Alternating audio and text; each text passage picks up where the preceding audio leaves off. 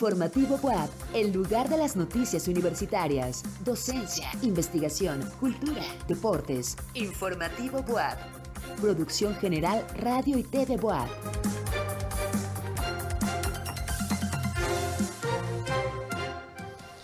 Es noche de viernes y usted no puede cerrar la semana sin conocer a detalle la información más importante del día. Por eso le invito a que nos acompañe durante los siguientes 30 minutos en Informativo WAP.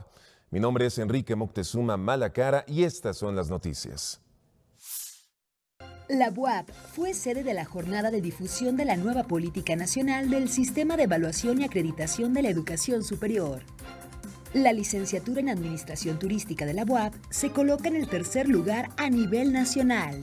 Hoy, en nuestro Día para el Cine, presentamos Kramer contra Kramer. La montaña es venerada en México como un lugar mágico. ¿Quieres saber más? Quédate con nosotros en Informativo WAP. Y antes de entrar de lleno con la información, los invitamos para que nos sigan a través de las diferentes eh, plataformas, arroba TV en todas las redes sociales, canal 18.1 en TV abierta y 118 de Megacable. Saludamos también a quienes nos escuchan en las diferentes frecuencias universitarias, Chignahuapan 104.3, Tehuacán 93.9 y Puebla 96.9 FM. Comenzamos. La UAP fue el escenario de la jornada de difusión de la nueva política nacional del sistema de evaluación y acreditación de la educación superior, a la que asistió el subsecretario de Educación Superior de la SEP Federal, Luciano Concheiro Borges. Vamos con la información. La POA fue sede de la jornada de difusión de la nueva política nacional del sistema de evaluación y acreditación de la educación superior, la cual permitirá difundir la nueva política nacional de evaluación y acreditación de la educación superior, instrumentar políticas con apertura al diálogo y un esquema de evaluación integral de acuerdo con el contexto de cada institución. Estamos convencidos que la investigación y el posgrado son inseparables e interdependientes. Estas estrategias nosotros las tenemos plasmadas en el plan de desarrollo institucional, básicamente en el tema de investigación y posgrado, en lo que conocemos como un modelo de investigación abierta y comprometida. Cuenten con la Benemérita Universidad Autónoma de Puebla para unir nuestras fortalezas y apoyarnos en nuestras áreas de oportunidad y para juntos contribuir en el fortalecimiento de la educación superior en esta sesión, Luciano Concheiro Borges, subsecretario de Educación Superior Federal, señaló que existen tres grandes proyectos derivados de la Ley General de Educación Superior. La descentralización de los institutos tecnológicos, integrar un sistema de reconocimiento de créditos que permita la flexibilidad de la educación y actualizar los programas de estudio acordes con la atención de las problemáticas sociales. Con información de Elizabeth Juárez, para Informativo WAP, Daniela Silva. En su oferta externa, la Dirección General de Desarrollo Internacional invita a participar en el programa de internacionalización de la currícula Estados Unidos-México-Canadá. Si aún no conoces este programa, la UAP te comparte la información y pasos a seguir para participar en esta que sin duda es una de las mejores oportunidades para hacer una colaboración académica con colegas de Canadá y Estados Unidos. Mayores informes en la página de Facebook de la Dirección General de Desarrollo Internacional, arroba DGDIBUAP.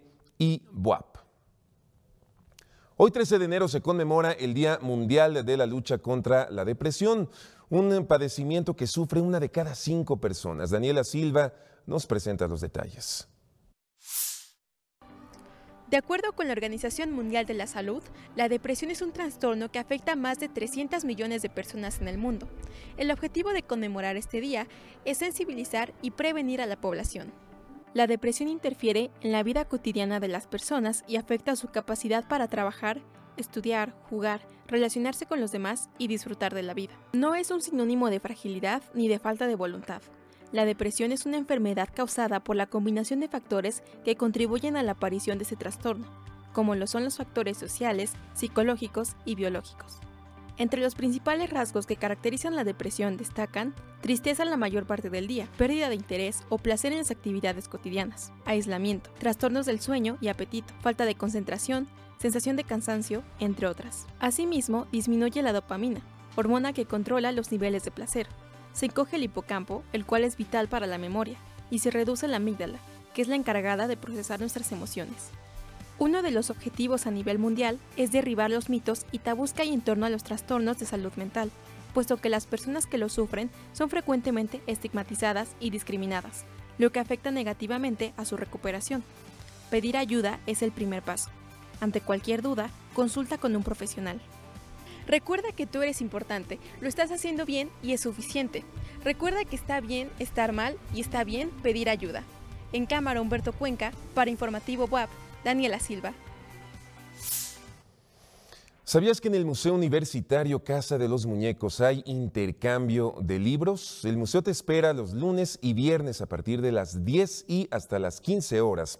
Por cada libro que llevas, recibes otro. Puedes llevar libros en buen estado de literatura, poesía, biografías, novelas, cuentos o ensayos. Evita los libros deteriorados, religiosos, técnicos, manuales de computación, de consulta o referencia, de educación básica o superior o revistas.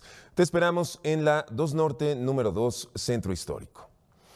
La licenciatura en Administración Turística de la Facultad de Administración de la UAP se posiciona en el tercer lugar a nivel nacional. Nuestro compañero Jorge Márquez nos trae una entrevista con José Aurelio Cruz de Los Ángeles, director de esa unidad académica.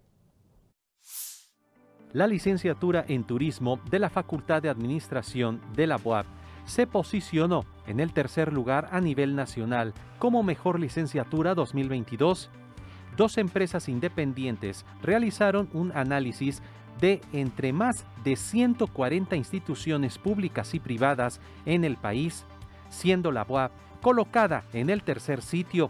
Este es un esfuerzo de alumnos, maestros, investigadores, trabajadores y exalumnos que desarrollan sus habilidades dentro y fuera de la institución.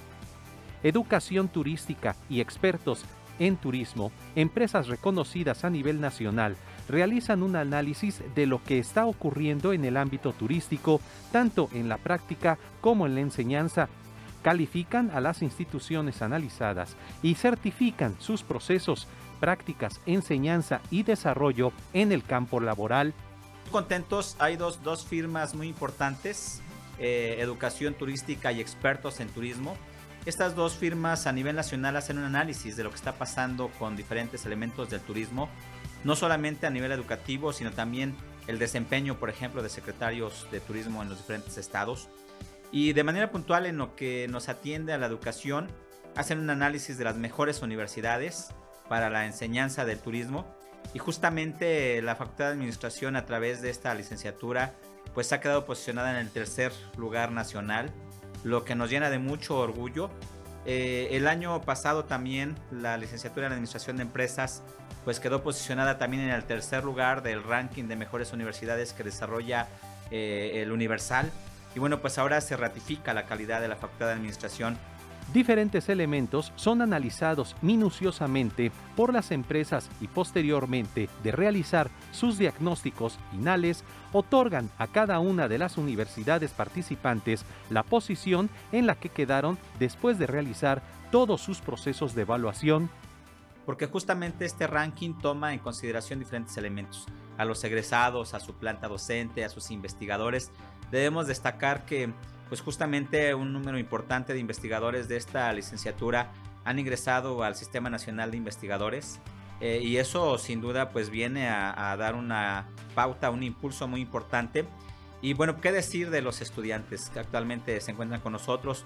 Un desempeño ejemplar, este es el resultado de un trabajo multidisciplinario en la Facultad de Administración de la Benemérita Universidad Autónoma de Puebla. Felicidades a todos ellos.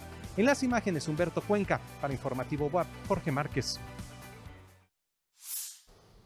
En más información, la Dirección de Administración Escolar de nuestra universidad convoca a la entrega de credenciales de estudiantes con sede en Puebla y área de la salud también con sede en Puebla que cursan la licenciatura o técnico superior universitario y que ingresaron en primavera 2023. Puedes consultar todos los detalles en la página de la Dirección de Administración Escolar, escolar.wap.mx. Hoy recordamos el fallecimiento de Salvador Novo, uno de los escritores más destacados de México de las primeras décadas del siglo XX. Nuestro compañero Diego Picasso nos tiene más información. Hoy se cumplen 49 años del fallecimiento del escritor, poeta, cronista, dramaturgo, historiador y periodista mexicano Salvador Novo. Nació el 30 de junio de 1904 en Ciudad de México. Más tarde estudió Derecho en la UNAM, carrera que dejó inconclusa para posteriormente ingresar a la Facultad de Filosofía y Letras, estudiando lenguas, terminando por formarse como maestro en la institución, dando clases de inglés, francés e italiano. Su interés literario rápidamente lo llevó a la publicación de su primer poemario en 1925, titulado 20 poemas. En 1927 creó junto a su amigo Javier Villaurrutia una revista y grupo de teatro moderno llamado Ulises. Un año después pasó a formar parte de la Fundación de los Contemporáneos, institución que además de ser un grupo de intelectuales, también fue una revista literaria de prestigio. Continuó escribiendo y emprendiendo participando en el proyecto cultural del Teatro de la Capilla en Coyoacán y el lanzamiento del Instituto Nacional de Bellas Artes, desarrollándose más tarde como cronista y jefe de redacción de textos publicitarios, siempre activo en todas las áreas en las que se desempeñó, terminando por fallecer el 13 de enero de 1974. Salvador siempre participó activamente en la renovación de la literatura mexicana, manteniéndose vigente a través de sus crónicas, ensayos y poemas con un estilo hábil, innovador y sarcástico. Para Informativo Boab, Diego Picasso. Y hoy, como todos los viernes, es el día para el cine y nuestro compañero caricaturista Diego Picasso nos presenta la película Kramer contra Kramer, protagonizada por Dustin Hoffman y Meryl Streep, cinta que obtuvo cinco premios Oscar. Adelante, Diego. 1979 fue un año de grandes películas. Aún se respiraban los aires de novedad y creatividad casi ilimitada del Hollywood de la época, y tal vez gracias a ello, a Robert Benton, guionista de Bonnie and Clyde, le pareció buena idea adaptar al cine una novela que narraba la historia de una familia neoyorquina compuesta por un matrimonio y su pequeño hijo, que se veía simbrada cuando ella, sin mucha explicación ni preámbulo, decide que ya no quiere vivir más con ellos, lo cual comunica a su esposo para después subirse a un elevador y simplemente del departamento en el que vivían, en una escena por cierto inolvidable. La película resultó un tremendo éxito en todo sentido. Fue amada por el público y por los premios. De hecho, ganó los llamados cinco Oscars principales a Mejor Actor para Dustin Hoffman, Mejor Actriz para Meryl Streep, Mejor Director y Guión para Benton y por supuesto, Mejor Película. Y no es para menos. Su poder es tal que a más de 40 años de distancia sigue siendo un referente del cine centrado en conflictos familiares que revelan la complejidad del matrimonio, la maternidad y, claro, la paternidad en un ambiente moderno ubicado en una gran ciudad con un enfoque basado en la condición humana. Y es que buena parte del filme se dedica a retratar el profundo aprendizaje que el personaje de Dustin Hoffman, llamado Ted Kramer, debe experimentar al hacerse cargo de su hijo Billy. Es entre ellos dos en donde encontramos diálogos brillantes que exploran también los temores del pequeño ante la ausencia materna. Aunque tal vez la película sea recordada más que nada por las escenas del proceso judicial por la custodia del niño, una de las cuales es replicada en el filme Yo Soy Sam, cuando el personaje de Sean Penn emula las palabras de Kramer para ganar la custodia de su hija, diciendo que ser padre tiene que ver con constancia, tiene que ver con paciencia, con escuchar y con aparentar que escuchas cuando ya no puedes escuchar más, tiene que ver con amor. Las escenas del juicio exploran a profundidad los temas básicos ya mencionados del filme, pero también señalan ciertos tópicos vigentes en nuestros días, como el asunto de la preferencia a las madres para ganar la custodia de sus hijos en medio de los divorcios. También se pone sobre la mesa la cuestión del tiempo laboral contra el tiempo que se pasa con los hijos. ¿Cumplir económicamente es suficiente? ¿Se debe priorizar el salario por encima de cualquier cosa, incluyendo estar con tu hijo? Temas de un filme que cuestiona formas de la sociedad en la que se realiza y que sobrevive ya como un clásico moderno que no envejece y que de pronto parecería estar más vigente que nunca. Por supuesto, también hay profundas reflexiones implicadas en torno a Joanna y su situación, cuando desde el principio del filme uno se pregunta qué debe hacer el personaje si ya no es feliz siendo esposa y sobre todo siendo madre. ¿Yo también me iría? Kramer contra Kramer puede rentarse a través de Apple TV, Cinepolis Click o Amazon Prime. Una cinta imperdible que debe verse si es que no lo has hecho y que puede verse perfectamente por segunda vez. Además, recordemos que tiene a la mejor actriz de cine de nuestros días, compartiendo pantalla con uno de los consentidos de todos los tiempos. En cámara, Edgar Vázquez. Guión por Enrique Moctezuma Malacara. Voz y dibujo, Diego Picasso.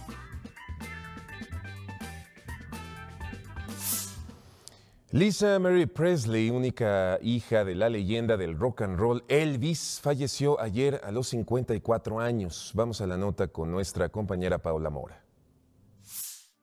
Murió Lisa Mary Presley, la única hija de la leyenda del rock and roll Elvis, falleció el jueves a los 54 años. Su familia indicó en un comunicado que su madre, Priscilla Presley, y la familia Presley están conmocionados y devastados por la trágica muerte de su querida Lisa Mary. Según el portal especializado en entretenimiento TMC, la hija del rey, también cantante, estaba inconsciente cuando su ama de llaves la halló en su domicilio el jueves por la mañana. Su ex esposo, Danny Q, quien también vive en la propiedad, le practicó un masaje cardíaco hasta la llegada de la ambulancia que la transportó al hospital, donde murió. Apenas el martes, la cantante había asistido a la ceremonia de los Globos de Oro junto a su madre, donde el actor Austin Butler ganó el premio a Mejor Actor de Drama por su poderosa interpretación en Elvis. Presley, cantante y compositora, es madre de tres hijos. Además de Q, estuvo casada con Nicolas Cage, Michael Jackson y Michael Lockwood. El anuncio de su muerte provocó una ola de reacciones de tristeza por parte de fanáticos y amigos de la cantante. Para Informativo WAP, Paola Mora. En Estados Unidos, las autoridades investigan el hallazgo de documentos confidenciales en la residencia privada del presidente Joe Biden. Esta y más notas en nuestra sección internacional.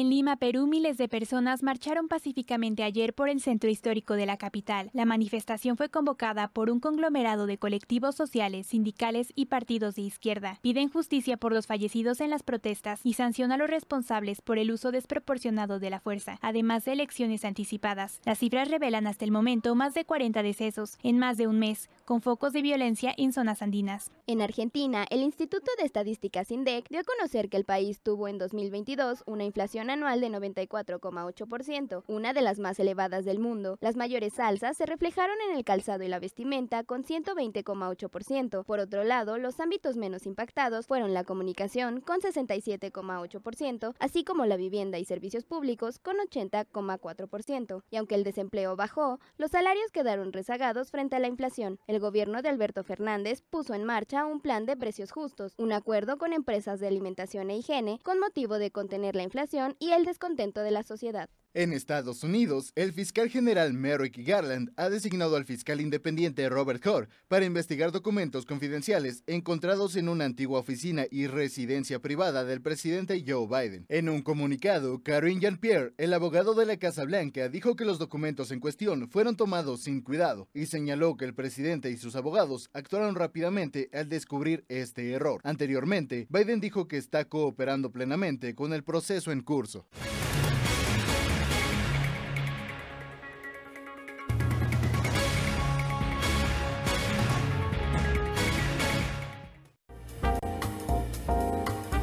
Informativo Boab, Cultura. La montaña ha sido venerada por todas las culturas del mundo, así en el territorio mexicano, desde nuestro pasado prehispánico hasta nuestros días. Sigue siendo un punto de interés e incluso por algunas personas es considerado un lugar mágico. Esta es la historia que hoy nos presenta nuestro periodista cultural Carlos Maceda. Buenas noches, Enrique. El pasado fin de semana tuve la oportunidad de conocer un lugar que está estudiando un amigo cronista. Esto me llevó a reflexionar sobre el concepto de montaña sagrada, que les presento en la siguiente nota. El concepto de la montaña sagrada fue muy importante para las sociedades mesoamericanas. Diversos estudios demuestran que en él se conjugaron ideas sobre los ancestros, la abundancia, la riqueza, el territorio y el poder.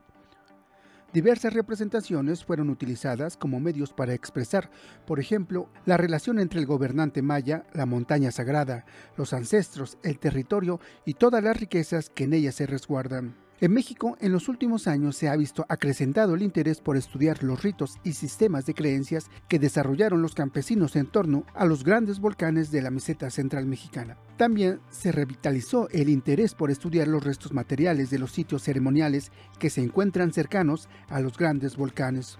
Como relatan diversas fuentes, en la época prehispánica, los cerros gozaban de un culto especial por considerar que era allí en donde residían las deidades pluviales. Esto motivó la construcción de templos y adoratorios en donde en fechas bien definidas se realizaban ceremonias que incluían la colocación de ofrendas de las cuales hoy en día podemos encontrar algunos restos. En la actualidad, muchos de estos lugares aún siguen siendo frecuentados por los habitantes de las comunidades vecinas que acuden a ellos tanto para solicitar las lluvias y buen temporal como para dar gracias por las abundantes precipitaciones y buenas cosechas. Este hecho ha motivado el interés de arqueólogos y antropólogos que con sus técnicas, metodologías, apoyados con los relatos de cronistas y otras fuentes, tratan de analizar y comprender las formas en que se da este culto y por analogía entender el mismo proceso en la época prehispánica.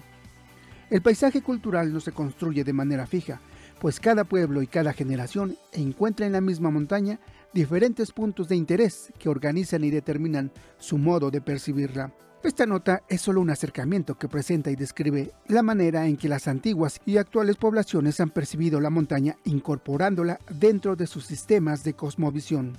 Para Informativo WAP, Carlos Maceda.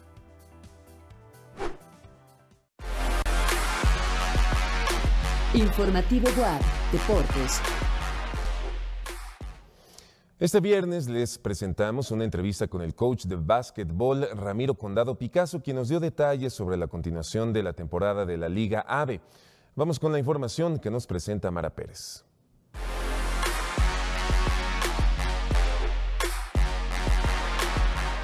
Nos encontramos en Arena WAP para entrevistar a una de las competidoras de la Asociación de Básquetbol Estudiantil. Vamos a ver qué es lo que espera de esta temporada 2023. La Liga de Básquetbol Estudiantil es una asociación conformada por diversas instituciones de educación superior. Entre ellas se encuentra nuestra universidad. Esta Liga Nacional cuenta con dos divisiones en la rama femenil y varonil y actualmente la integran 109 equipos de baloncesto. Estoy a cargo de los equipos de básquetbol varonil y femenil de Lobos WAP. Estamos a la mitad de la temporada, empezó el semestre pasado y vamos a darle continuidad eh, este semestre. Hemos ganado un juego de 8 y, bueno, pues esperamos ganar más en, la siguiente etapa. Pero bueno, eh, sobre todo es que la primera vez que participamos estamos levantando el nivel, estamos haciendo una buena participación, un buen papel creo yo y, y bueno, esperamos continuar en esta liga la siguiente temporada también. Actualmente, el equipo cuenta con 15 integrantes y en cada partido participan 12 por equipo, con partidos cada semana, uno de visita y uno local. Yo soy Hazel Baez Alonso, formo parte del equipo de básquetbol femenil de la universidad y estoy estudiando ingeniería industrial, tengo 20 años. Yo siempre soñé con llegar a mi universidad a la que yo fuera a estudiar y estar en el equipo de básquet. Así fue como pues vine a hacer pruebas y demás y pues gracias a Dios me quedé. Desde los 12 años. Pues esa temporada espero que como equipo pues hagamos un mejor trabajo y esperamos pues ganar muchos más partidos y pues dar un buen trabajo. Hazel comenzó a practicar básquetbol a la edad de 12 años. Ahora forma parte del equipo femenil de Lobos WAP en este deporte. Sus entrenamientos son diarios, de 1 a 3 de la tarde en la cancha y de 3 a 4 en el gimnasio de la universidad. Invito a toda la comunidad universitaria que venga a presenciar nuestros partidos, que se acerquen a ver los horarios, a conocer los equipos también. Estamos entrenando de 1 a 3 con el equipo femenil y de 3 a 5 con el equipo varonil. Igualmente, si hay algunos eh, muchachos que quieran integrarse a la selección, pues con gusto los recibimos para que vengan a pruebas y, y podemos integrarlos al equipo. Pues realmente es todo un orgullo portar la camiseta de Lobos y este pues muy muy contenta, muy feliz. Este, admiro mucho a mis a mi equipo, a las jugadoras. Digo, no por algo pues formamos parte del equipo y pues esperamos que si hay alguien que todavía no y tiene talento, pues que venga para hacer pruebas. A nuestras ligas de básquetbol femenil y varonil les deseamos mucho éxito y ojalá regresen con un trofeo.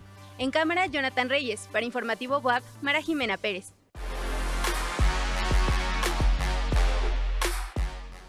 La UAP a través del Instituto de Ciencias convoca a las y los interesados a participar en el proceso de admisión para realizar estudios de maestría en Ciencias en Manejo Sostenible de Agroecosistemas Promoción 2023 de forma presencial en su sede en Ecocampus Valsequillo. Informes con el doctor Agustín Aragón García, coordinador de la maestría en manejo sostenible de agroecosistemas. Correo electrónico agustín.aragón.correo.wap.mx. Un grupo minero sueco descubrió en el extremo norte de Suecia el yacimiento de tierras raras más grande conocido hasta ahora en Europa, que podría contener más de un millón de toneladas de metales. Paula Mora nos presenta la información. Descubrimiento en Suecia del mayor yacimiento de tierras raras conocido en Europa. Está ubicado en Kiruna, una gran región minera en el extremo norte del país escandinavo.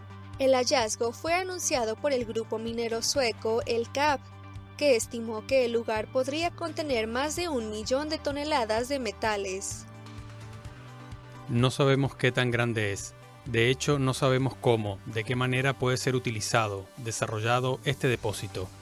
Pero lo que podemos decir hoy, con lo que sabemos hoy, es que es de lejos el mayor yacimiento de tierras raras de Europa. El descubrimiento tiene lugar en un contexto en el que Europa se preocupa por su dependencia para conseguir estos minerales, que sirven para fabricar las baterías de los vehículos eléctricos y las turbinas de las torres eólicas. El mayor productor mundial de estos metales es China. Este es realmente un día importante para Suecia y para toda la Unión Europea es un acontecimiento significativo que puede desempeñar un papel clave para garantizar una transición ecológica en la Unión Europea. La compañía advirtió de todas formas que todavía queda un largo camino por recorrer antes de que el yacimiento pueda explotarse. Según el responsable de El CAP, se necesitarán varios años para estudiar el yacimiento y las condiciones de explotación, y estimó que de acuerdo a otras experiencias el proceso podría demorar entre 10 y 15 años. Para Informativo WAP, Paola Mora. Vamos ahora a nuestras notas nacionales.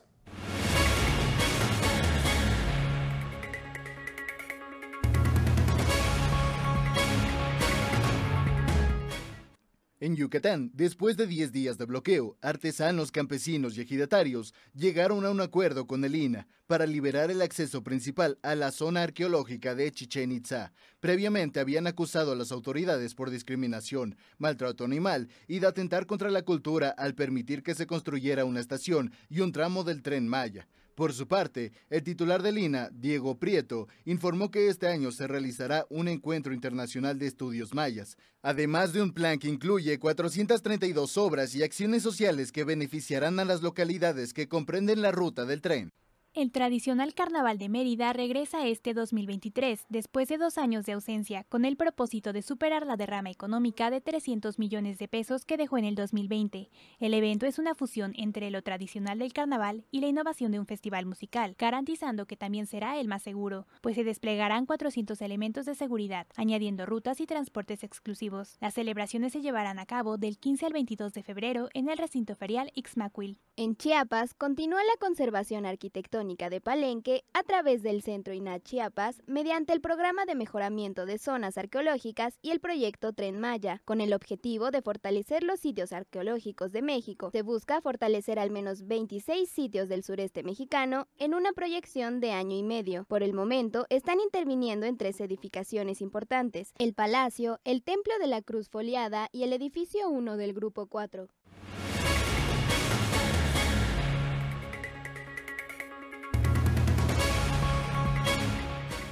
Y es así como llegamos al final de esta emisión de informativo WAP. El próximo lunes a las 8 de la noche le espera mi compañero José Carlos Bernal.